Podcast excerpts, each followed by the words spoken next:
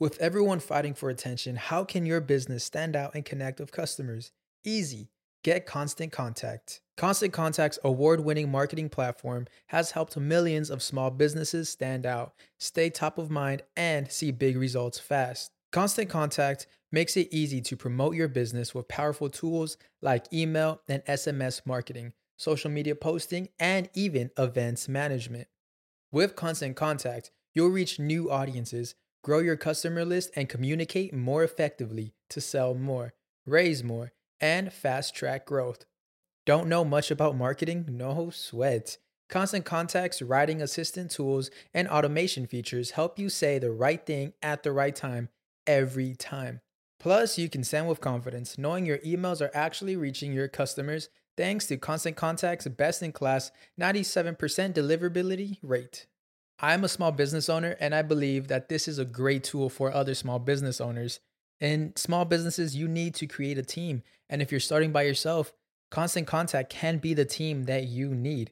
Tackle any challenge with Constant Contact's expert live customer support. Plus, everything's backed by the 30 day money back guarantee. So get going and start growing your business today with a free trial at constantcontact.com. Just go to constantcontact.com right now. Constant Contact, helping the small stand tall. ConstantContact.com. Sonoro.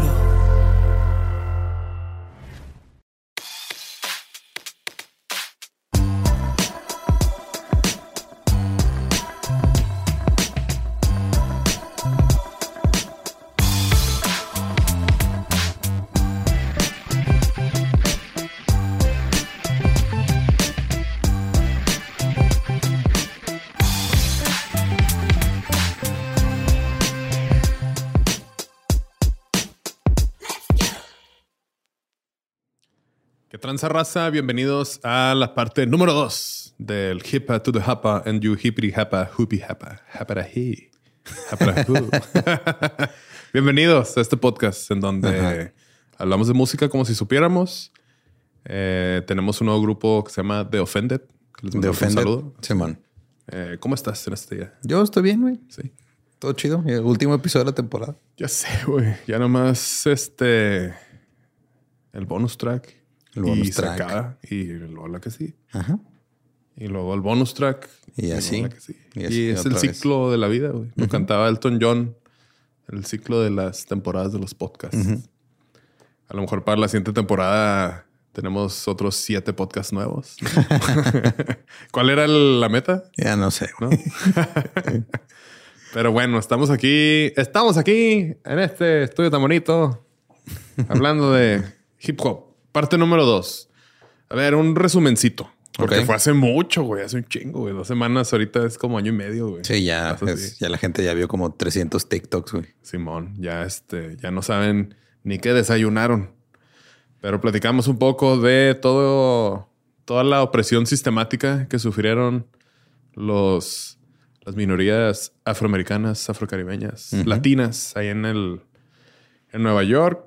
Vimos el nacimiento del hip hop y lo dejamos en donde todavía no teníamos música grabada ya oficial. Ajá, nada más era modo fiesta. Modo fiesta. Si empezaron a ver de que "Hmm, esto funciona. Está curioso cómo hay paralelos, o sea, de esa parte con la música electrónica, güey, también, porque mucha música electrónica no, o sea, no se empezó como que a producir o a grabar hasta después de que se dieron cuenta de, eh, la gente también la quiere escuchar fuera de las fiestas. Simón, es de que, ah, cabrón, ¿a poco sí? Sí, y luego ya cambia, cambia el cotorreo. Vamos a platicar del hip hop. eh, Pero el hip hop tiene, o sea, como palabra, hip hop, tiene una, larga historia de cómo esas dos palabras las terminamos usando juntas. Y porque no es hap, hep, Hap, ni hep, hip hoop, hoop, hap. ni hoop hap. Who knows? I know. Yo no sé. A sí. little, a little bit. en 1950, la gente mayor, creo que seríamos nosotros a lo mejor, ya se refería a las fiestas del, así como house parties de puro teen, de puro adolescente, como hippity hops. Ahí están con sus hippie hops. And their hippity hops and their happy hoo hey, acá sí, pero pues sí, fíjate. eh, yo digo mucho hippity hop, pero pues así eran las. Yo no sabía que así le decían. Qué loco, yo tampoco. Como decir el TikToks. Ajá, así ajá. ahorita es el hippity Como, hop ay, sí, es que andaban ahí con sus Nintendos. con sus Nintendos.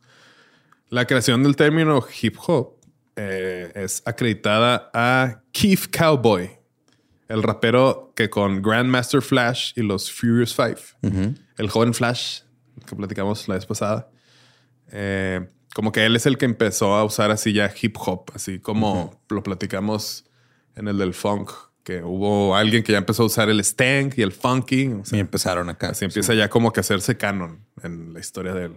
Sí, que el otro día me, me, me gustó un, un chiste que me salió de, en, en los TikToks de un comediante hablando de que el funk está bien chido porque es bien descriptivo, güey. O sea, de que no, no se andan como más en las letras. Es de, o sea, te dicen, Todo lo que te o sea, es de, ¿qué vamos a hacer? Nos vamos a poner funkies. Funky.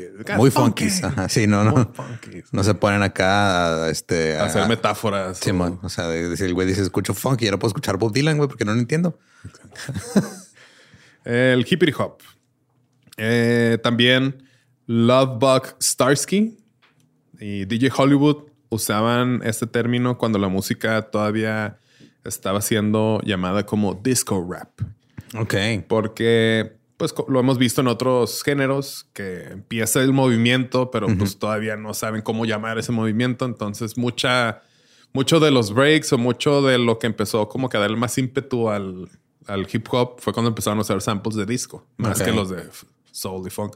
Entonces, pues makes sense. Disco Disco, rap. disco rap. Es- son los mismos Pues, elementos. Todo funciona igual. Rap, rap metal, ¿eh? Ay, ahorita vamos a traigo hay un este una página de Wikipedia están como que catalogados un chingo de nuevos géneros que yo creo que conforme estamos hablando están haciendo nuevos, pero hay mucha cosa muy interesante.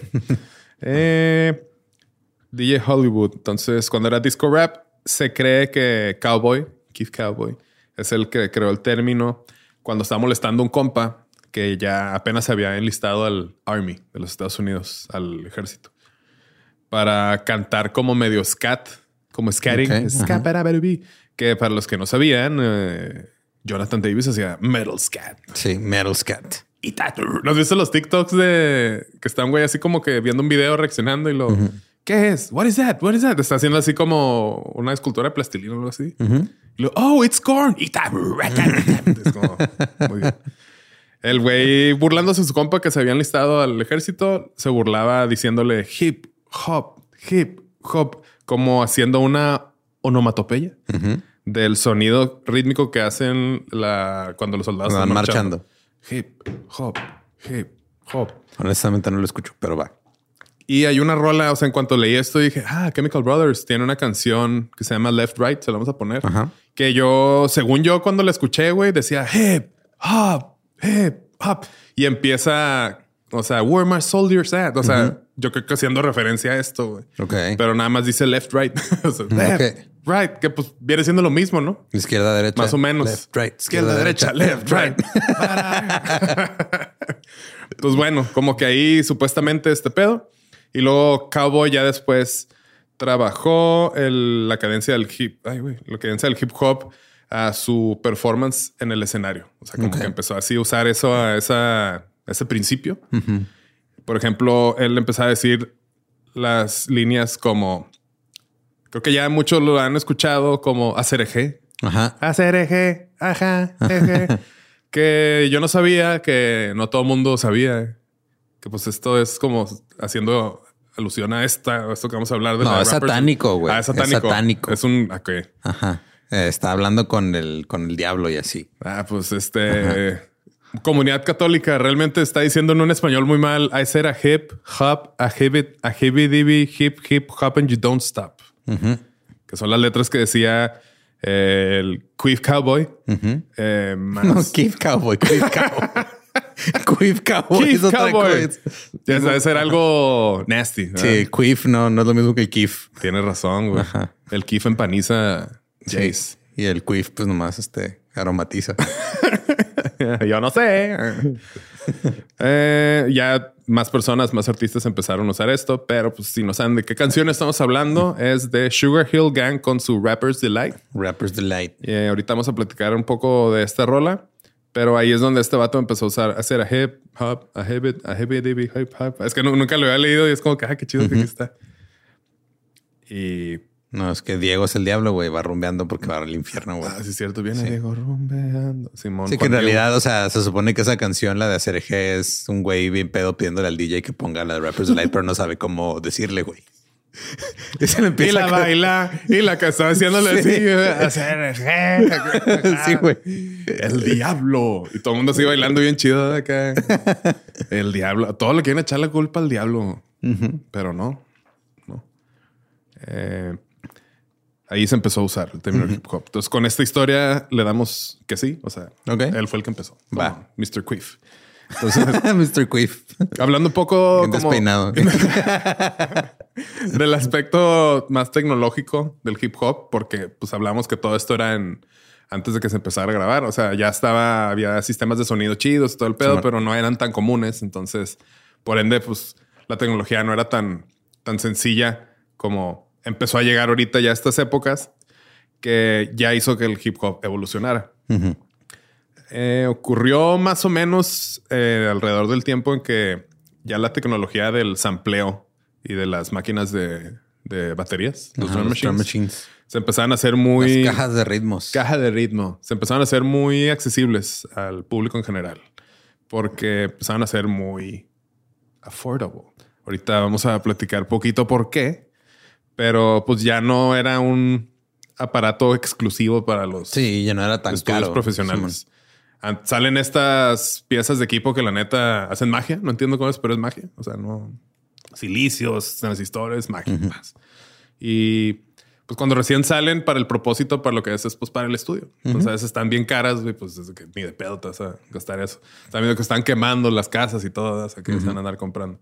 Entonces ya cuando se hacen ac- accesibles, pues ya es como que más mentes tienen acceso porque son accesibles. Ajá. Si no, no tendrían acceso. Sí, ya pueden acceder, Simón. Pero como sí tenían acceso, entonces Ajá. empezaron ya a trabajar con ellos y esto le dio otro giro al hippity hop.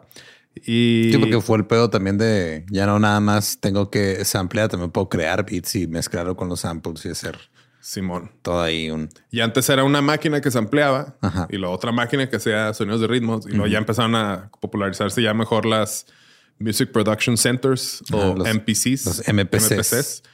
Eh, un ejemplo de un aparato de estos es el Lean 9000, que es como de los primeros que empezó a, a popularizarse. Está bien cabrón cuando de repente me pongo a curiosear así en páginas de equipo usado.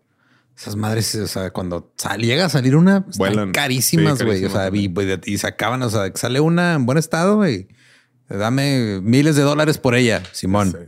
Y pues mucha gente no sabe que pues esa madre casi casi es como para coleccion coleccionistas, ¿no? Porque ya es que nos decía Héctor, saludos a Héctor, que pues es una chinga tener ese tipo de, Si tener ese equipo está de cabrón. instrumentos si eres alguien que los usa mucho, ¿no? Porque luego pues que te los arreglen, pues es un pedo que no. Simón. Pero bueno, eso será otra historia y luego ya le tocará al buen señorón estar aquí platicando con nosotros. Y eh, ah, ya después, este, el Melotron, ¿te acuerdas? Uf, el melotron que es como una mezcla de samples locochón. acá. Sí, que está, funcionan bien raros esas cosas. Creo que no me acuerdo si lo expliqué una vez en un episodio, ¿no? Sí, Que sí, sí. Son bucles de cinta que presionas la tecla y la, la hace Reproduce lo que está ahí reproduce. grabado. O sea, en realidad la tecla es como un botón de play. Simón. Y luego ya eh, los TR, Roland sal- sacó el TR-808. El 808. que es esta caja de ritmos que hecha por la corporación Roland en 1980 y era una de las máquinas como que de las primeras máquinas programables, primeras Sí, máquinas de ritmos programables, puro beat salía de ahí, ahí no podías hacer más cosas. Y los usuarios podían crear sus propios ritmos en vez de estar este, nada más usando los ritmos que ya traía, los presets. Un preset, para que lo entiendan mejor, ahorita ya está bien pelada ya como que ver un ejemplo en TikTok, busquen este Gorilas, Damon Albarn y la canción de Clint De Eastwood. Que es el es el preset de, un, Omnichord. del Omnichord. Ajá. Sí, man. Entonces, Yo creí que ese pedo era, o sea, porque se empezó a volver viral hace, no sé, hace como un mes o dos que vi que mundo está, no mames, este, de- de- Demon hizo eso.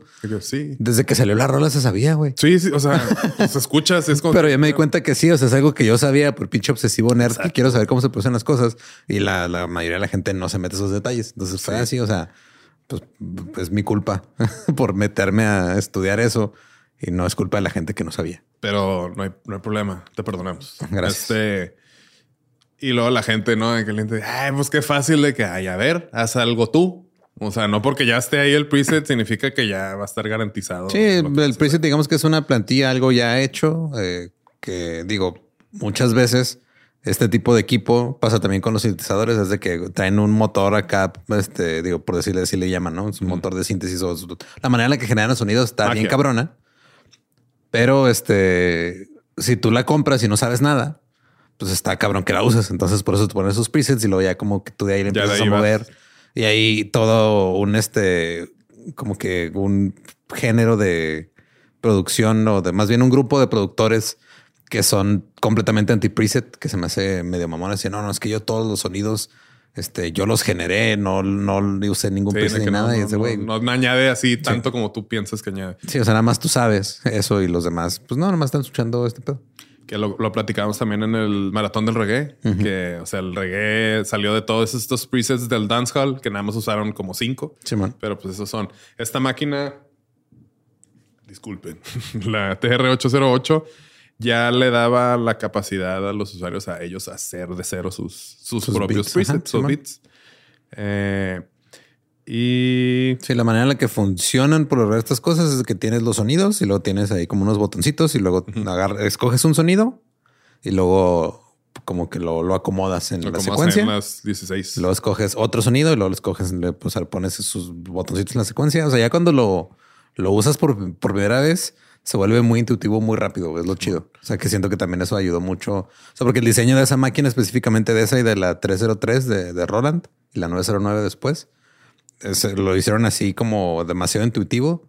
Y luego después vinieron otras compañías a complicar lo demás, pero eso, ese diseño específico funciona bien chido, güey. Es que esa máquina era, o sea, está diseñada para ensayar, ¿no? O sea, para el- que lo comprara la gente acá y luego ellos ponían la- el ritmo que quisieran y podían ellos ensayar ya con su instrumento de preferencia, pero pues la gente no lo aceptó. O sea, creo que no, es una porquería. Aparte era pieza". muy caro, pues la queja también era es que no suena como una batería normal. Pues, Exacto, no, es de que güey, ese no, es el punto, no ¿verdad? es el pero pues la gente no entendía. Entonces todo el mundo pues vendió, empeñó estas cosas que nadie las quería, güey. Y fue cuando llegaron pues toda esta raza que está saliendo de todo este cagadero, las pandillas que están viendo que hay otro camino más chido, güey, que puedes tener notoriedad y respeto, no necesariamente por el camino de la violencia.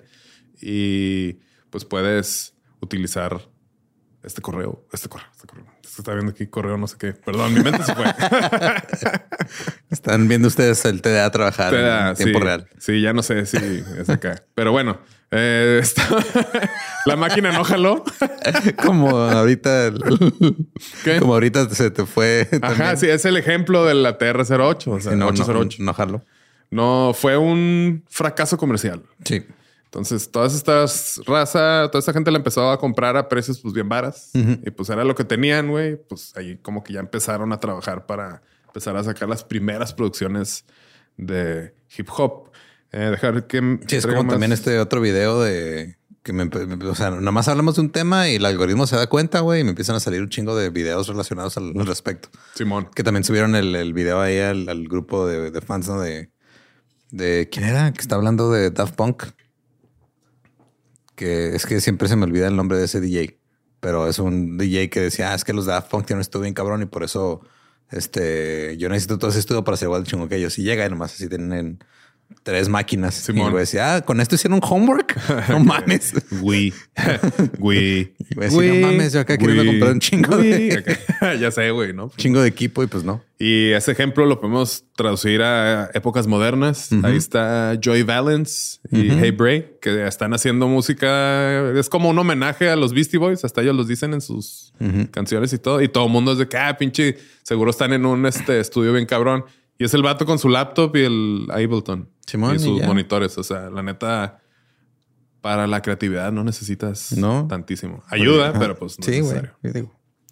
Este, el TR-808 se haría como que tan canon en el hip hop que hasta empezó como que a forjar los sonidos ya más electrónicos y todo, pero por ejemplo, African Bambata con su rola de Planet Rock, eh, Af- African Bambata and the Soul Sonic Forces. Planet Rock va a venir ahí en el playlist. Hizo, era como un sonido más electro.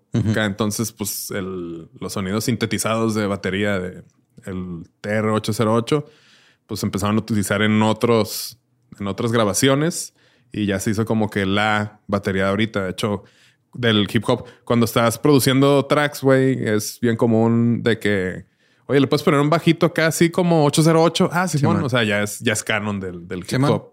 Igual así como el 9, fueron 909 fue para el house. Simón. Y pues es casi lo mismo, ¿no? Entonces, eh, técnicamente ya vimos que este pedo fue de lo que ayudó a forjar el, el sonido. Ya las técnicas del tornamentismo, como el scratching, que es pues nada más estar utilizando el mismo audio, el mismo clip de audio ahí.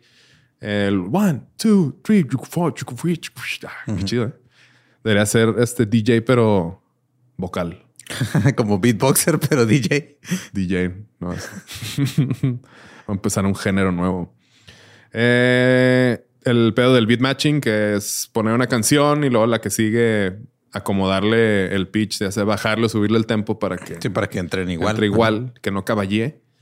Y luego ya las técnicas como la que hablamos de el merry-go-round, el carruseleo. Empezaron ya a identificar los breaks de percusión, que también lo vimos en la, en la clase pasada. Y el rapeo empezó también a ser ya muy importante. Y este es un tema, la neta, también muy complejo. Nada más el rapeo. Creo que pudiera Sí, haber man. unos tres capítulos de puro rapeo. Porque, pues digo, es como algo que ya trae la raza afroamericana, la raza africana, ya como en, en su ADN, en su cultura, güey. Siempre como que hablar con esta cadencia como un poco más rítmica, más este, a veces sensualona, ¿no? Acá en Estados Unidos con los DJs, todo ese pedo, pero pues hasta hay tribus que cuando están hablando hacen como sonidos percusivos, ¿no? Acá, que- acá bien, bien locochón. Entonces, eh, dice la- las raíces de- del rapeo pues se encuentran en la música afro- afroamericana y tiene mucha similitud a la música africana tradicional, música que era como que en el oeste de la cultura africana Ujú. y que la usaban como que en, en- en rituales y en celebraciones y todo. Y las tradiciones afroamericanas este, empezaron como que a hacer este tipo de como de rapeo y lo pusieron ellos, lo adaptaron a sus géneros como eh, dice jazz poetry, poesía yacera, como ya como pues sí, pues como tipo poesía. O sea, era muy común que los DJs de las estaciones como para público afroamericano entre rola y rola pues anunciaban como que lo que se venía y decían todo lo suyo y pues también así como los DJs tenían que tener sus técnicas, su música como para que fueran reconocidos, pues los DJs tenían que meterle mucho pues a su voz, que era lo único que la gente y este como que relacionaba con el nombre del DJ de, Simón. de radio, que es diferente al DJ, de, de, fiesta. y de fiesta y de los block parties. Entonces, como que empezaron a usar mucho estas técnicas con el jive talk, que es como así le dicen a la manera smooth de platicar de la raza afroamericana, que es como usar mucho, pues mucho slang, mucho como Barry White, Sí, o sea, que está hablando así entre canción y canción. O sea, eso es algo que se hace desde antes. Entonces, pues era cuestión de tiempo y como que cuestión del momento adecuado como para que esto empezara a, a pulirse un poco más y hacer algo ya pues más en serio, ¿no? Porque pues un buen rapero, la neta, pues mis respetos porque por, por como que de a huevo, pues tiene que ser un muy buen escritor, güey. Tiene que tener como un, este, una buena comprensión de, de la literatura, güey. No sé, saber, saber como que usar el tipo de rimas. No sé, no todas las Sí, rimas, son palabras, iguales. etcétera, Simón. Este, sílabas, como que todo ese pedo. Una vez tomé una clase en línea de, de esas gratuitas de Berkeley Simón. que era de Bueno, eran dos. Era una de producción musical básica y una de este, escritura de canciones básica. Y era casi todo lo de songwriting eran de esquemas de, de, de rimas, perdón. Y estaba bien cabrón. Este, de hecho, tengo todavía en la casa hay un diccionario de rimas que compré en inglés para la clase. Simón. Y ahí te, te vienen, o sea, es una herramienta que puedes usar cuando no conoces eso, pero se va volviendo, o sea, lo que decía el maestro es de que se va volviendo como más intuitivo también, de que lo usas tanto que ya sabes que esta es una rima fuerte, es una, rima débil, es una rima, la rima no siempre tiene que ir a final del, del verso, puede ir en medio, puede ir, o sea, no, no tienen que rimar todas las palabras siempre, o sea. O si la rima a lo mejor se quita a alguien porque la rima. Sí, porque pues no avisas la rima sin, sin preguntar. Y Así pues, no se vale. Siempre pregunten antes de rimar. Entonces el pedo es ese, o sea, de que te vas dando cuenta de que lo que conocemos nosotros como la rima dentro de una canción o dentro de la música, pues en realidad nomás es así lo de encimita, todo lo demás que lleva está este, bastante complejo. Sí, ya nos tocará a lo mejor en su momento hablar de Mos Def o de este, pues Kanye, güey, a Tribe Ford Prefect. Está muy cabrón toda la matemática que viene ahí y todo ese pedo. Eh, pero bueno, empezó desde antes y pues, los MCs, los maestros de ceremonia, pues empezaron a meterlo un poco más y hasta el punto de que, ah, mira, pues podemos empezar a grabar estas cosas. Eh, y este pedo de los DJs a los de las estaciones de radio, pues empezó a ser como muy eh, famoso en la época como post Segunda Guerra Mundial, cuando empezaron a poner canciones de swing en los 40s y los 50s. Es como que, y a continuación viene el swing del momento. Bad Bunny con swing. Con Grupo Frontera. Con Grupo Frontera. El rapear es algo pues, que ya estaba con estos güeyes. Mm, mm, mm. En TikTok también. Bueno, TikTok se viraliza todo, ¿no? Pero bueno, no todo. Hay un video que lo vi hace Todo menos yo, maldita sea. todo menos Todo menos yo. De una canción de una banda cincuentera acá tipo Barber Quartet Shop. Que se llama The Jubilaries. Están cantando una canción que se llama Nova. En ese video, o sea, a la canción le pusieron otro beat que es como un ting que sale así del G-rap, como que disfrazándola más. La original no está tan hip hopera, pero sí ahí es lo que es como la manera en la que están cantando. O sea, es o sea, sí es cantar, cantar, pero son ritmas y ya está como rimas y está como la cadencia ya como que anunciando que esto va a ser algo en un futuro, ¿no? Se les va a poner también la canción esa ahí en el, en el playlist. Y ya, ya viendo esta tecnología, ya viendo todo lo demás, vamos a hablar un poco de la, como que la época del old school hip hop, que es cuando ya empezó la transición a grabar. Y la primera canción que, pues, como que todo el mundo tiene en mente y como que todo el mundo dice que es la primera canción de hip hop es Rapper's Delight por The Sugar Hill Gang, que salió en 1979 producida por Sylvia Robinson. Y también eh, eh, eh, al ratito de que salió esa canción, salió una canción de otra banda que se llama Fatbacks Band, King Team Third, The Third Personality Jock. También se las va a poner. También ahí es como que se debaten así el lugar de que nosotros somos la primera, pero pues Sugar Hill Gang, ya por cultura popular, todo el mundo sabe que esa es. Eh, y Rapper's Delight está acreditada por ya introducir pues hip hop a la audiencia así ya del mundo, ¿no? O sea, es como que ya tuvimos varios años tratando esto en las block parties, así se hace. Mm, estuvo en el top 40 de Estados Unidos, también estuvo en el top 3 del Reino Unido y el número 1 en Canadá. O sea, el 79. Nice. Esto vendría siendo como también un poquito disco rap. Pues usaron también hay cosas del disco. Aquí traigo historia, una historia chidilla. Y dice, este fue el prototipo para pues varios tipos como de música rap, la de Rapper's Delight. La canción juega con este, pues es un sample, pero como que lo grabaron otra vez. O sea, no está ampliado tal cual, pero es la canción de Chicks de Good Time. Eh, que pues esta canción la hizo el señorón Nile Rodgers, Nile Rodgers. el abuelito de Daft Punk. Y eh, Nile Rodgers y otro vato, cuando la escucharon, dijeron, eh, no mames, o sea, quisieron demandar, bueno, demandaron a Sugar Hill Records por pues, copyright, Acá. Y llegaron a un acuerdo que les daría crédito también de, O sea, Niles Rogers y este güey Bernard Edwards también tienen crédito en la Sugar, Sugar Hill Gang. Porque, Sí, que es algo que se ha vuelto muy común, que o sea, tú ahora tienes que pedir permiso para un sample y muchas veces pues, sí te lo dan, otras veces te dicen ni verga, me pones en los créditos y así también a mí me toca dinero de ese pedo. eh, de- depende de la canción, pues a veces man. sí. O sea, aquí la neta, pues sí era como que sí. sí, no mames, sin eso no sería la canción. Y la canción la grabaron en una toma. Nice. Y hay cinco mezclas distintas de la canción. Después las veremos. Eh, un poquito de background de esta canción. En final, a finales de 1978, Debbie Harry, la de Blondie, Blondie, Simón. le había sugerido a Nile Rogers, de Chick, que la acompañara a ella y a Chris Stein, también de, de Blondie, en un evento de hip hop. Que a ese tiempo, en su momento, pues era como las block parties, espacio comunal con puros teenagers, ahí hablando y todo, con boomboxes, este, había varios breakdancers, todo el movimiento ahí. Eh, Rogers está diciendo que en este evento fue como que la primera vez que él fue a una prepa en el Bronx. Entonces como que se dio cuenta de que, ay, güey, o sea, está, pues aquí hay algo, ¿no? Chingón. Y ya en septiembre 2021, en el 79, Blondie y Chick estaban ta- tocando en un concierto con The Clash.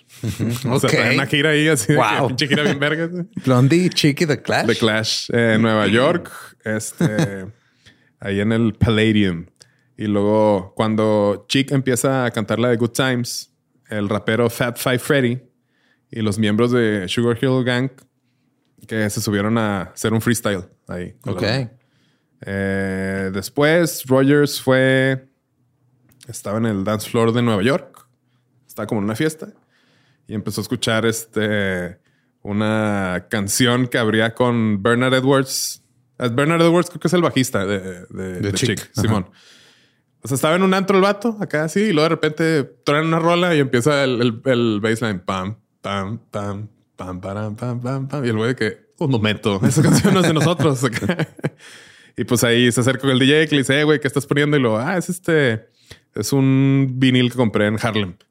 Y la canción resultó ser una versión temprana de Rapper's Delight, que también incluía ahí este, una sección así como con scratch con las, con la sección de cuerdas. Y pues así es como la primera versión de esta canción salió. Ya después digo, se pusieron de acuerdo con estos güeyes, les dieron créditos. Y aquí ya es como que el inicio del old school hip hop age. Ok. Sí, porque me estás dando acordar del nombre de una rola que decían de Blondie que tenía como un pedo que parecía rap.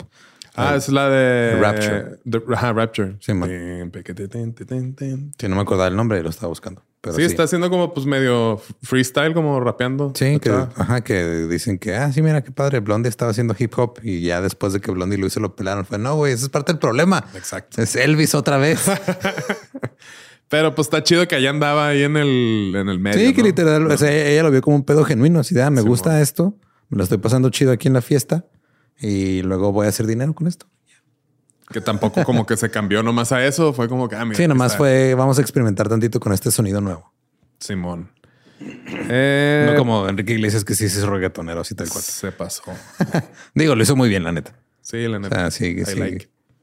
Está cabrón el, o sea, el acordarte de el que quería ser tu héroe. Enrique fucking Iglesias. Para inicios de 1980, todo, ya todos los elementos importantes y técnicas del hip hop ya estaban bien Ya, consolidados. arraigaditos. y ya para 1982 ya empezaría como que a entrar un sonido un poco más electrónico, más electro. El- ya las, en las calles y en los clubs de Nueva York, porque fue como cuando empezó ahí también ya como asomarse el disco. Y en una estación de Siempre, radio. güey, donde quiera que estés, en algún movimiento nuevo, hasta el disco y así disco. que- Así que. ¿Ya puedo pasar? ¿Se ¿Ya me que necesitan otra vez? Simón. Yo creo que ya no tarda en pasar eso otra vez. Bueno, ya pasó. Ya con Sí, ya. Queen, Queen Bee. Eh, estaban tocando una cancioncilla. A ver, ya perdí otra vez. Bueno, todavía no estaba tan mainstream y ya el hip hop ya empezó allá a salirse de, de Nueva York. Ya se empezó a diversificar ya en ciudades como Los Ángeles, Atlanta, Chicago, Washington, Dallas, este, en Miami, Nueva Orleans, Houston. O sea, ya en todos, lados, en todos lados empezaban como que a querer hacer su propia versión de, de este cotorreo. Y está bien vergas porque pues cada región le añade un toque muy chido. O sea, hay una serie ahí en Netflix que son, dan como cuatro temporadas y ahí te explican bien chido como primero en el este, que es de donde salió todo, Nueva York, y luego ya en California, que empezaron a En hacer lo suyo en Sí, el man. oeste. Y California, bueno, todo el, el oeste se empezó como que a enojar con el este porque dicen, como nosotros no somos de donde nació el hip hop, no nos están tomando en serio. Ya empezó el East Coast, West Coast, todo este pedo. Sí, de- luego también a los de Atlanta los tomaban todavía menos en serio. Así como que era. Sí, desde que ustedes qué. El East Coast decía "El West Coast vale verga. Y luego el West Coast decía pues Atlanta me la pela. Hay un video en unos Beats y Awards, no sé qué, que, que Outcast gana un premio a algo así muy cabrón. sí, o sea, son del Southern Rap. Sí, Simón. de- Y pues está justo ahí de que todos, los ves de que "Eh, no mames, nosotros también queremos acá y todo. Pues un cagadero. güey.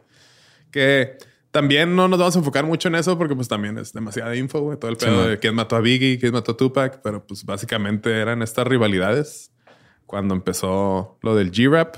Ahorita vamos a llegar ahí.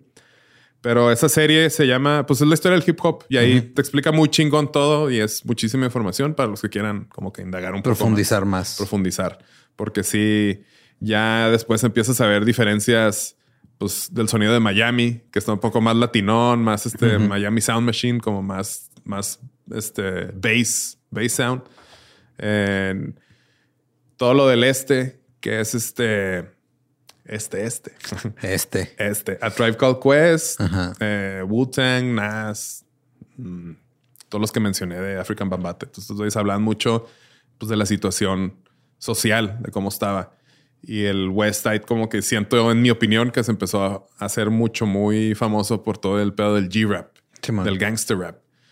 Que pues es más como, pues también ellos están cantando de lo que ellos vivieron, pero está como más acá, más, se me figura a mí que está como más, quiero ser gangster Quiero y acá era rudo, que no, pues nomás estoy sobreviviendo y Están está pasando, todo bien cabrón. Están pasando cosas acá y el otro es de no, yo voy a hacer que pasen cosas a balazos. Simón.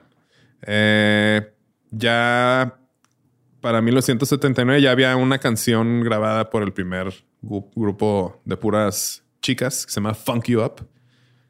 Y también este fue el segundo sencillo que salió bajo Sugar Hill Records. Entonces, Estos güeyes pues tuvieron mucho que ver ahí también para el hippity hop.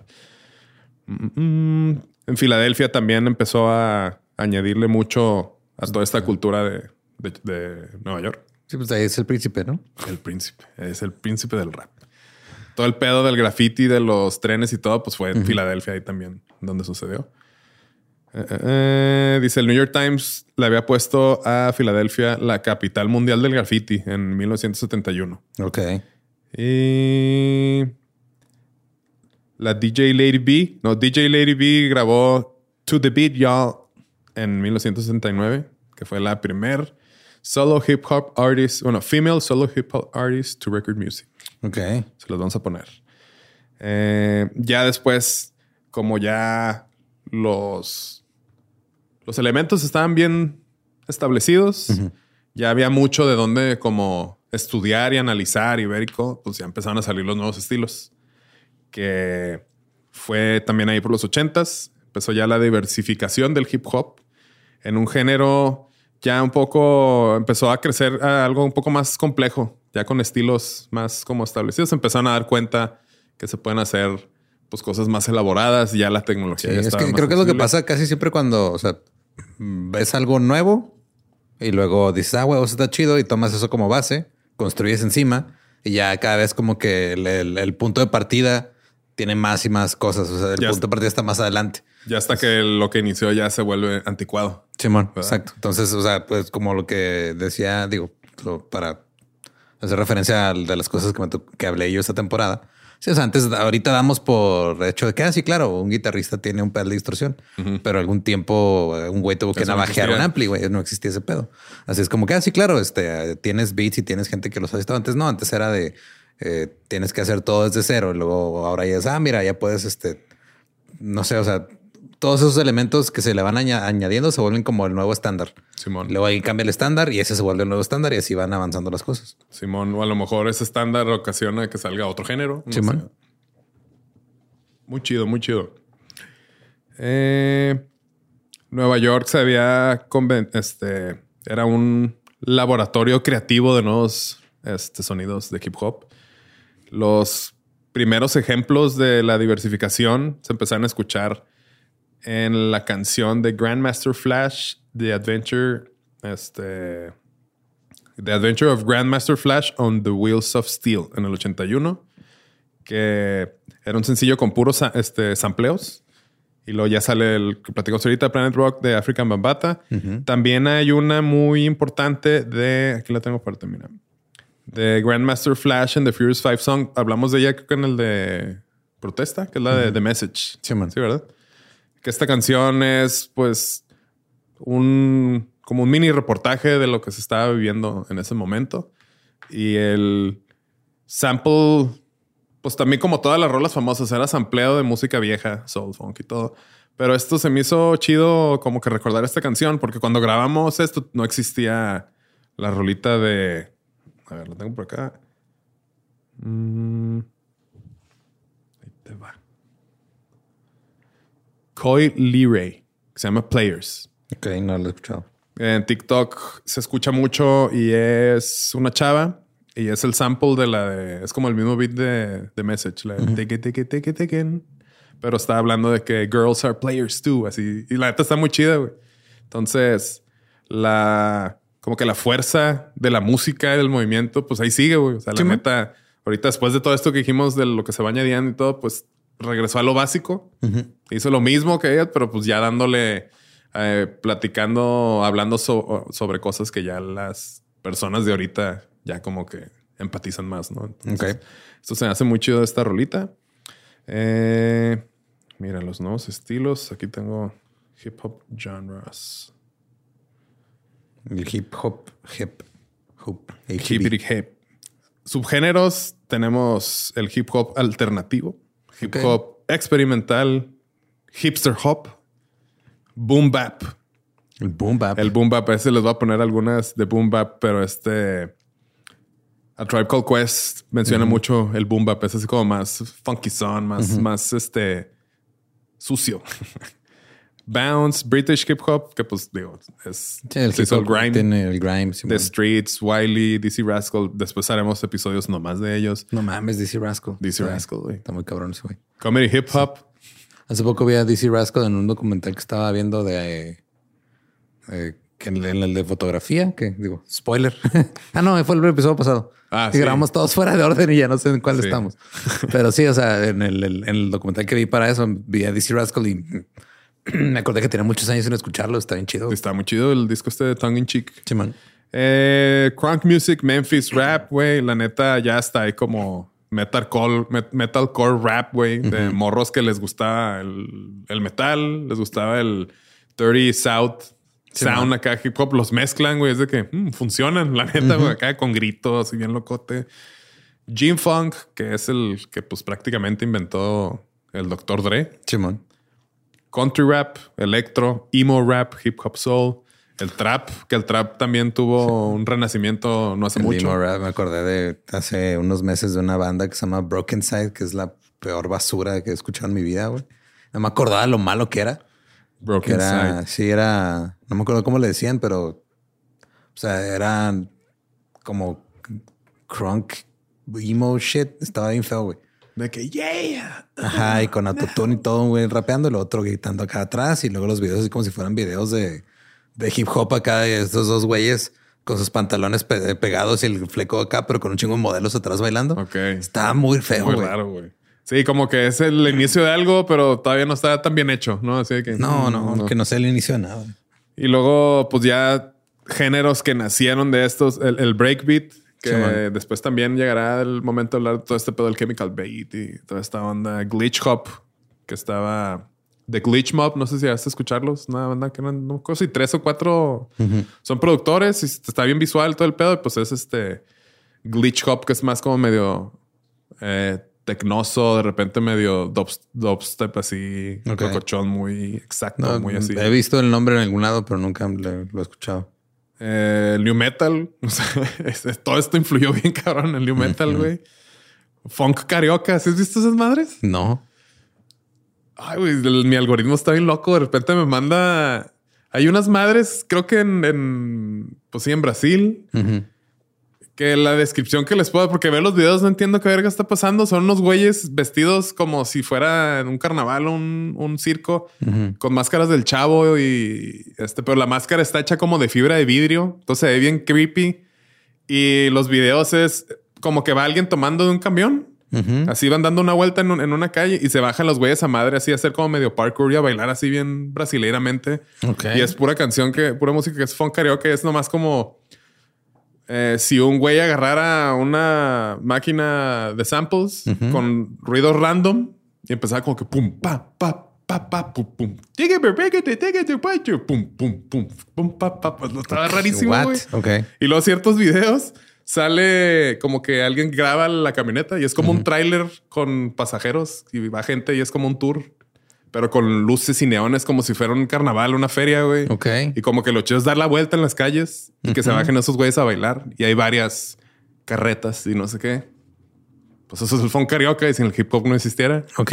En estos son los momentos que a lo mejor el hip hop no debió de haber existido porque nos hemos cerrado algo muy bizarro, pero bueno. Ah, no sé. mira, eso es nomás irse al muy, muy atrás en el ah, si esto hubiera o no hubiera pasado y luego echar la culpa de algo que no realmente no es su culpa. El trip hop. Trip este, hop. Portishead, Massive Attack, todo ese pedo que también, pues, de aquel lado del charco, pues tampoco hubiera. Todo lo que, lo que conoce la gente también, o sea, todo el mame del lo-fi también viene Todo el pedo estético güey. es hip hop, así lo más básico, la neta, güey. Que está chido, güey. Pero siento que la gente ni distingue las rolas, ya nomás es como que, ah, sí, es música para de fondo, que está cool. ¿Será la nueva música de elevador? El lo-fi. Hip hop. Pues es que sacaron al, al nuevo personaje, los de Lo-Fi Girl, al Synth Boy. ¿No lo has Ah, visto? Boy, no, no lo he Sí visto. se llama Synth Boy. Que es este, está en su cuarto, pero está escribiendo pero con una compu y está así como que más RGB, más gamer y es más este electrónica, este más movida, no, no es lo-fi. Ok. Y el que está bien chingón es uno que me mandó Tania, que es este medieval lo-fi. Medieval lo-fi. Que- Sí. Pero también tú. Simón tiene beats acá de lo-fi, pero con música como medieval, güey. Está bien chingón. Ok, qué random, güey. Pues Es culpa del hip hop. güey. culpa del hip hop. Eh, ¿Dónde nos quedamos? Aquí, nuevos en los 80 nuevos estilos. 80 nuevos estilos. Eh, pues digo, ya empezó la diversificación. African Bambata con Planet Rock, que es un sonido más electro. Mm, y K-Robsy Ramelsees, el beat bop, que ya es como más slow jam, pero ya con la influencia dop. Usos de reverbo, ecos, estas texturas que le dan un poco más como, como la sombra de lo real. Y de aquí, la neta, este, lo que sigue es el. Mira, acá la tenemos. Pues ya sigue el, el New School, que sería realmente, pues como que de lo que nos acordamos ya algunos de nuestra generación, porque fue como que la segunda oleada ya de música de hip hop. Lo- todos los chavitos que estaban escuchando todo esto que les platiqué, pues empezaron a, a influenciar y empezaron a hacer lo suyo. Y ya como en el 83, 84 eh, sale Run DMC, este Ladies Love Cool J o LL, LL Cool, J. el mejor conocido como el presentador de los Grammys desde De hace los- como 10 años. Ya, ya ahí este agarró plaza. Sí, y ya el hip hop, eh, el hip hop del que estamos platicando, ya, ok, ya aquí se empezaría a llamar como old school hip hop. Que pues ya se le quedó así. Ya el new school ya empezaría a predominar también en Nueva York. Y pues es cuando todo el pedo minimalista de que fueron los güeyes que empezaron a agarrar ya el- todo el pedo de este las drum machines y todo eso. hacer tus beats desde cero todo. Como que tratar de buscar un sonido más eh, único, ¿no? Porque como era... Siento que lo que pasaba también era que había muchas personas usando a veces los mismos samples. Ajá, que Y como que querías destacar de cierto modo y parte de eso era, ah, mira, mejor usa este, quitamos los samples. este pedo y usa tus beats y todo. Y luego después eh, la gente empezó a samplear esas cosas. Simón, ya, ya se hizo sí. un desorden que ya no Sí. saben ni quién amplió a quién, quién le debe a quién, quién es el original y no, pues. Eh, empiezan a salir pues Beastie Boys, todos estos güeyes, este, pues Wu-Tang Clan, Nas, A Tribe Called Quest. Luego ya de ahí se viene como que a lo que vendría siendo, ¿Soy yo? No, ¿verdad? No, es este que le puse no molestar, pero nada más me entran Pero los- molestar. No, nada más me entran los mensajes de como dos personas o tres que tengo en el pueden, Puedes molestar. pueden molestar siempre. Eh, ya del 86 al 97 es como que la, la era dorada del hip hop. Ok. Que pues ahora sí también nos tocó aún más, ¿no? A nosotros. Esto siento que es como más de la generación pasada, los Gen X. Y ya son canciones más como centradas en el afrocentrism. Afrocentrism, como que el Black Power, todo este cotorreo. Eh, K-Year is One, que de él hablamos también en la música de, De protesta. protesta con la de Sound of the Police. Mm, mm, mm, Public Enemy, de Eric B. and Rakim, De La Soul, Gangster, Big Daddy Kane, Jungle Brothers, que pues casi todos del East. Empezaría ya también a nacer el gangster rap en el West Coast, que pues este pedo fue gangsta. Es una manera como de slang callejera decir gangster, que pues eran cholos. Son los que empezaron a usar ya la palabra N con NWA. O sea que también a lo mejor sí era mucho de gangster, pero pues también también mensaje así político duro, grueso. Con la de F the Police, eh, Cop Fuck Killer, the police. Cop killer If You Came from the Underground. ¿No es la- Ah, de Ice-T. Empieza ya como el que- actor. El actor Ice-T del planeta de Alpha Beat Dream. De Enrique Morty, ¿no? Sí, y luego ya en los noventas, pues ya fue como que cuando entró a la cultura pop, ¿no? Todo el cotorreo ya Public Enemy, este, ya empezabas a ver ya más canciones en los Billboard Top 100. Eh, ya mm, mm, MC empezó a Hammer, comercializar. You Can Touch Him. MC Hammer, güey. Vanilla Ice. Guácala. Dr. Dre, The Chronic y los Snoop Dogg Doggy Style. Este. Güey, es demasiado, güey. De Fugees acá, güey. Está muy cañón, güey. Todo este cotorreo, güey. Se me hace. Se me hace chido ya después. No hablar nada más de, de los. O sea, de las eras así en específico, pero por ejemplo, un capítulo a Tribe Called Quest, pues ahí por default estamos hablando de otras cositas que aquí no nos va a dar tiempo de hablar. Pero después del Golden Age era, pues viene como que el Blink era, que es 97, 2000 es El bling. The Blink. El El bling bling. que mucha gente le dice también el, a ver, por aquí decía el Shiny Suit Era, o algo así, o sea, de que Shiny suit, así. Notorious B.I.G., trajes este, brillas- Will brillantes. Smith, como que de que ah, ya les va bien, ya no nomás se están quejando de que todo está bien culero, o sea, ya es raza con feria, güey. Ya empiezan a usar muchas joyas, güey, mucho pues el bling a bling. farolear, Simón. A farolear. Ya de que DMX, Eminem, 50 Cent, eh, House of Pain, algunos, este Fat Joe, como que toda esta nueva era locochona. Empezó ya también el pedo del New Soul, también ahí el New Metal. New metal, Las new metal. cosas. Y luego ya que estaba muy cabrón todo ese pedo del, del Blink Era, sale, empieza a salir el, el- el hip hop alternativo. Que pues se decía alternativo en ese momento, que pues era ahora sí que algo nuevo, pasa lo mismo, de que ya todo está tan bien así como establecido, que vamos a hacer cosas más pues diferentes y ya es cuando ya podemos ver a Nars Barkley, Kanye West, Outkast, que la neta pues es un hip hop muy distinto a todo lo del Blink. Ya me acuerdo cuando eh, por primera vez escuché a Deltron, güey. Que fue de, ah, cabrón, eso está diferente ajá, a lo demás. Eso está alternativo. Wow, suena muy alternativo esto a las demás cosas. Ah, Blue Scholars también. Most Def, The Roots. Este, justo por aquí, por estas épocas. eh, bueno, antes del alternativo, yo creo que. Pues, ¿qué será? Como por el New School, más o Ajá. menos ahí. Eh, quiero mencionar a Jay Dilla, que Jay este Dilla. señor se merece también un capítulo entero nada más. eh, ya que tengamos listo el guion, porque ese sí es un libro entero que tengo ahí que quiero nomás de él. Porque ese vato lo que empezó a hacer es eh, su MPC, su Akai, uh -huh. el que usaba para producir sí, música, su, lo empezó. Su consolita, su.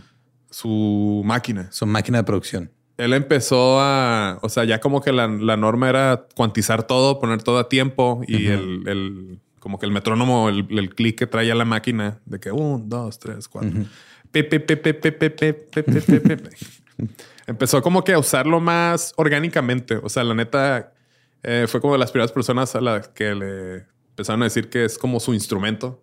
o sea, no nomás era una máquina. Él tenía su propio tiempo, tenía su propio estilo tan marcado. Empezó como que a samplar en, capas. O sea, hacía una, un sample base de una batería, pero a lo mejor el sample que empezaba a cortar él, en vez de enfocarse en los sonidos percusivos, empezaba a cortar con la letra y con la melodía. Entonces por ahí se venían ciertos hi-hats con que, se filtraban al sonido del, del, bombo que ya tenías ampliado en otro y pues empezaba a crear unas texturas bien complejas y bien, bien bonitas. Y luego se ampliaba más cosas acá, que la neta también a partir de cuando ese güey empezó a hacer su, lo suyo, pues ya vimos otro cambio en, en, la industria, en la música, porque pues ya también gente dice que, ah, eso también se puede hacer. A tal grado que eh, Questlove dice que él empezó a escuchar a las producciones de, de Jay Dilla. Y el vato, pues era como que cuando me, eh, medio empezaba a aprender a tocar batería. Y el papá de él también es músico. Y a veces que tocaba con, con él, creo que hay un video así que le dice, hey, slow down, como que se salía del ritmo, porque el ritmo que él quería imitar era el de Jay Dilla. Entonces le pones atención a las baterías de The Roots, que él lo hace, pero ya el real. Este como que la tarola nunca entra en el tercer tiempo, entra un poco antes, un poco después, se desfasa, pero a propósito, güey. Sí, man, que es lo que, da, ya está bien cabrón diferente. También hace poco me salió un TikTok de un señor acá, son como los 60 o algo así. Y güey está explicando que un pedo de que los, los, afrodescendientes siempre, o sea, el, el beat fuerte es el 2 y el 4 y que con los blancos es el 1 del 3. Y se está ahí, el güey se pone a cantar. Y dice, ok, yo miren, yo voy a empezar a cantar y ustedes por pura inercia, como estamos aquí entre puro negro, vamos a todos a aplaudir en el 2 y el 4. Y sí, güey, empiezan a aplaudir así. Todos los que están aplaudiendo, este, o los que no aplaudan en el 2 y el 4, o son blancos, o este, o, o, si hacen lo mismo, el, el, mismo ejercicio con sus amigos blancos, van a aplaudir en el 1 y el 3. Qué loco, güey. Sí, güey, como que marcan más el, un, Así es el... El contratiempo. El, hip hop. Y el otro es en el uno. Uno. Tres. O sea, como que sí suena... Eh, distinto. Muy distinto porque le estás dando más énfasis. ¿En dónde, en acentúas? Y donde acentúas, pues hace que suene más cuadrado, por así decirlo, eh, lo, lo que se considera más blanco. Qué loco, güey. Pues sí, o sea... pero antes de que se me olvide, hay un video, pero eso no tiene que ver con... John Mayer. No, es este Harry Connick, un, güey que toca como está tocando el piano y cantando. Güey. Ok. Y en el video te explican cómo la gente está aplaudiendo en el 1 y el 3. Güey. Y este güey está tocando, pues va contando de 1 a 4, 1, 2, 3, 4, y la gente está aplaudiendo donde él no quiere que aplauda. Entonces hay una parte donde se nota que el güey le mete un tiempo extra nomás para ajustar al público, para que el público ahora sí aplauda donde sí, güey. Y es así de verga, ok. O sea, y si nota un chingo la diferencia. Y eso sí, este... sí, cierto. Eso qué loco, güey. Sí, sí, sí. Pero pues viene, o sea, es lo que decías en, el pasado, o sea, que es algo como que ya traen intrínseco por toda la carga cultural que traen de las influencias musicales de sus ancestros, del entorno y todo, que son cosas que uno pues, a veces ni analiza dónde las aprendieron, más ahí están. Ahí están. Y lo aprendió en Músicos de Sillón. ¿Cómo dice? ¿Cómo dice? ¿Cómo dice? Este, estamos ya, ok. Eh, J. Dilla. J. Dilla, vamos a hablar de él en otro momento porque está, es demasiado como nada más mencionarlo así, pero pues no quería que se me olvidara. Eh, el Blink Era realmente, el alternative, alternative hip hop, todo esto, ya como que empezaron a después con un disco que salió a la, un disco de 50 Cent salió a la venta eh, como que al mismo tiempo de uno de Kanye West. No sé si es el de Graduation o algo así, no sé. Y ahí ya como que comercialmente ya fue la prueba de que, ah, el hip hop alternativo tiene el mismo rating o más que el, el hip hop. Entonces ahí ya empezó ya otra nueva como que etapa de otros nuevos güeyes. Sí, man. Que luego, por ejemplo, mm, Anderson Pack y The Free Nationals, que están haciendo lo que hacía Jay Dilla con la máquina, pues ellos ya lo hacen con banda, güey. Sí, man. Y luego ya se empiezan a mezclar los géneros y pues ya salen cosas acá más, más locochonas. Llega la era de el... ¿Cómo lo ponen aquí? Eh, SoundCloud. Los SoundCloud, rappers. Desde 2014 para acá. Eh, SoundCloud, esta plataforma que pues es la manera más directa de conectarte con Pues que creo que, o sea, digo, SoundCloud nace de que primero estaba MySpace y tenías tus perfiles de banda, ¿no? Y podías subir música ahí. Y luego sale este, la competencia, que era, bueno, o sea, había varios sitios en los que podías hacer eso. Y luego está este eh, Pure Volume, creo que fue la otra que esa como que pegó mucho, pero con las bandas de rock en específico. Y luego sale SoundCloud, que en realidad lo que te ofrecía SoundCloud cuando salió es de que te daba más espacio para subir más cosas, güey. Simón. Y ya tú podías subir ahí tus rolas, compartías el link y podías poner que o nomás las escucharan o que las pudieran descargar también, güey. Y este, y ahí la gente subía sus rolillas y subía sus cosas. Eh, y como que, o sea, específicamente una generación de gente que estaba haciendo hip hop salió de, o sea, de compartir sus cosas en SoundCloud o se vendían beats entre ellos ahí, güey. SoundCloud también, este, no nomás con hip hop, pero también nos dio otros artistas de electrónica, productores muy cabrones que se, como que se hicieron famosos en SoundCloud primero o que se dieron a conocer ahí. Sí, porque subías tus sets yo tengo algunos sets, DJ sets ahí completos y ahí la gente los escuchaba. o sea, está, La plataforma todo funciona, todo existe. Simón. Si quieren escuchar un remix de Nine Inch Nails mío, ahí está. Ok. Porque según yo ahí no había pedo. Pues si lo pongo en Spotify, sí no se puede, ¿no? Simón. Eh, pues bueno, ahí están. Eh, todo este pedo del SoundCloud rap scene, pues artistas como Post Malone, que acaba de salir con con, con, Bad Bunny, con el Bad Bunny. Y no, con, no conectar bien su guitarra. Este güey es como que el, creo que el ejemplo más icónico de esa era, a lo mejor, a lo mejor como más conocido, no, no tanto icónico, que él empezó haciendo Digo, varios, ¿no? Digo, o sea, porque también todo el pedo, los que les dicen los mumble rappers, los que más están ahí, este, también salieron en la época de SoundCloud, bueno. El, sí, Little Nas, X, Waka Flocka Flame, Faka Fuku Faka. Waka Flocka Flame. Future, siempre me trabo diciendo eso. Future, eh, Young Thug, Travis Scott, 21 Savage, Little Pump, Ski Mask, The Slump God. Qué chidos nombres, güey. Que ya no hay necesidad de buscar un nombre porque no tienes identidad, pero está bien, ¿no? Identidad SoundCloud era. Y este cotorreo que vimos de todo el pedo de lo que pasó como desde Jamaica, o sea, tan un montón de generaciones que pasaron por opresión, por injusticias, por indiferencia.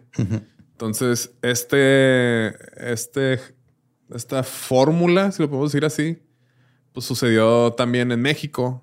O sea, si se fija, pues no hablamos de nada en México. El hip hop mexicano también es para otro capítulo. O sea, hay mucho aquí también. Y más ahorita, o sea, de repente como que renacimientos del género y salen cosas más más interesantes, güey, cosas diferentes, güey. Eh, antes que no había tanto hip hop como que accesible en tu idioma, o sea, uno que no es tan bueno para buscar música, pues a lo mejor no conocías tanto, pero esto mismo se va, o sea, en Australia, güey, en Reino Unido, güey, en las reservaciones nativoamericanas, güey, que también tienen algo que decir, güey. Te vas a, o sea, que el, el hip hop en México es bien distinto en el sur, en el norte, o sea, en todos lados, entonces pues era algo que tarde o temprano iba a ser boom. Y boom bap. Boom bap, hippity pap. También, eh, ¿qué estará bueno? ¿Qué estará bueno? Así ya para ir cerrando acá, porque creo que la base está.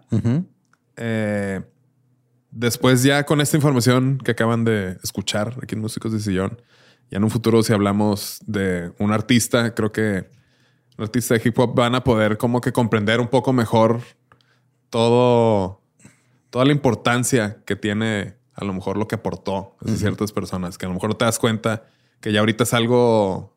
Este, pues ya nomás lo ves normal, lo ves Por, lo das por hecho, lo ves como... Pero pues a alguien se le empezó a ocurrir ciertas cosas. O sea, un momento que pues el, el, pop se apoderó del hip hop poquito, güey. Y luego ya como que dijo, bueno, tú puedes seguir siendo lo tuyo así conmigo, pero pues la de Black Horse de Katy Perry es como crunk o casi como el bass sound, bien cabrón. Pues es hip hop, güey. Eh, Kanye West hasta, pues, cuando se amplió a nuestros padrinos de podcast Daft Punk. O sea, pues también ahí ya empezó a meterse un poquito a, a, otros, a otras áreas, ¿no? Pero, pues la verdad que yo creo que este pedo van a empezar a ir saliendo más, más y más géneros. Eh, ahorita que está todo el pedo de los correos tumbados, lo hemos platicado, pues sin el hip hop no hubieran, No hubieran salido, salido. Eh, sin hip hop no hubiera salido el reggaetón. Entonces, sin disco no hubiera salido el hip hop. Disco, disco, I can take it. Todo La- es culpa del disco. Todo es siempre. culpa del disco.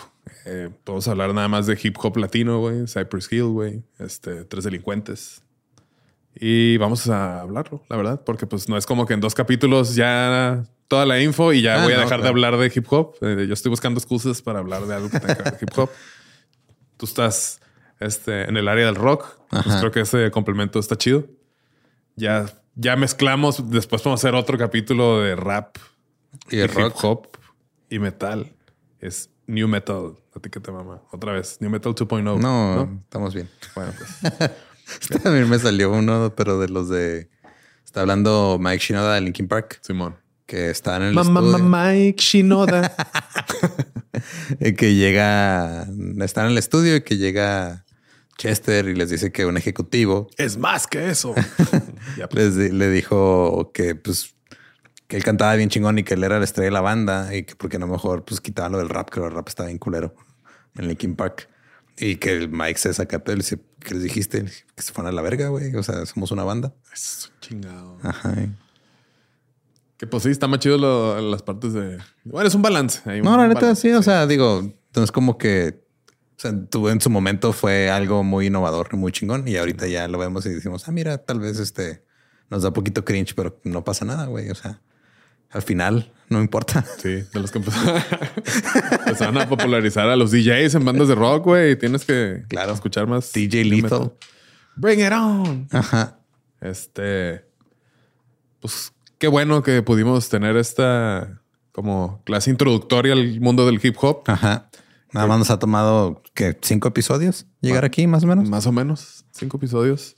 Y pues ya aquí nos vamos a dar vuelo, mijos. Wu-Tang, Method Man, eh, Old Dirty Bastard, Young Dirty Bastard, The Risa, The Giza, You Got, Sisa. Inspector Deck. Todos ellos son del mismo proyecto. Sí, güey. Eh, y luego ya después Sisa, que pues yo creo que está ahí Pues digo, tiene que ver algo, ¿no? Ahí con- Seguro. Qué chido, qué bonito es el hip hop. Eh, muchas gracias, la neta, muchas gracias por estar aquí. Yo sigo leyendo, sigo estudiando, sigo aprendiendo cosas de hip hop nada más. No se crean, pero de todo. de todo. Eh, pues se termina esta temporada, Ujú. pero justo Pero- en este momento vamos a empezar a planear la que sí. Pero volveremos. Volveremos. a lo mejor es. no en este momento, a lo mejor mañana. justo en otro momento Sí, cercano, pero sí, Simón. así es. Eh, síganos. Síganos en todos lados como músicos de sillón. A mí síganme como ningún Eduardo. Y a mí en Instagram como no soy Manuel. Si quieren verme bailar breakdance, ahí estoy en TikTok como acá soy Meni. Estaría bien padre la gente que no sepa que realmente haces graffiti y luego te va a buscar hacer breakdance. Breakdance. Todo es un truco publicitario. Peace. With the Lucky Land slots, you can get lucky just about anywhere. This is your captain speaking. Uh, we've got clear runway and the weather's fine, but we're just going to circle up here a while and uh, get lucky. No, no, nothing like that. It's just these cash prizes add up quick. So I suggest you sit back, keep your tray table upright, and start getting lucky. Play for free at LuckyLandSlots.com. Are you feeling lucky? No purchase necessary. Void where prohibited by law. 18 plus terms and conditions apply. See website for details.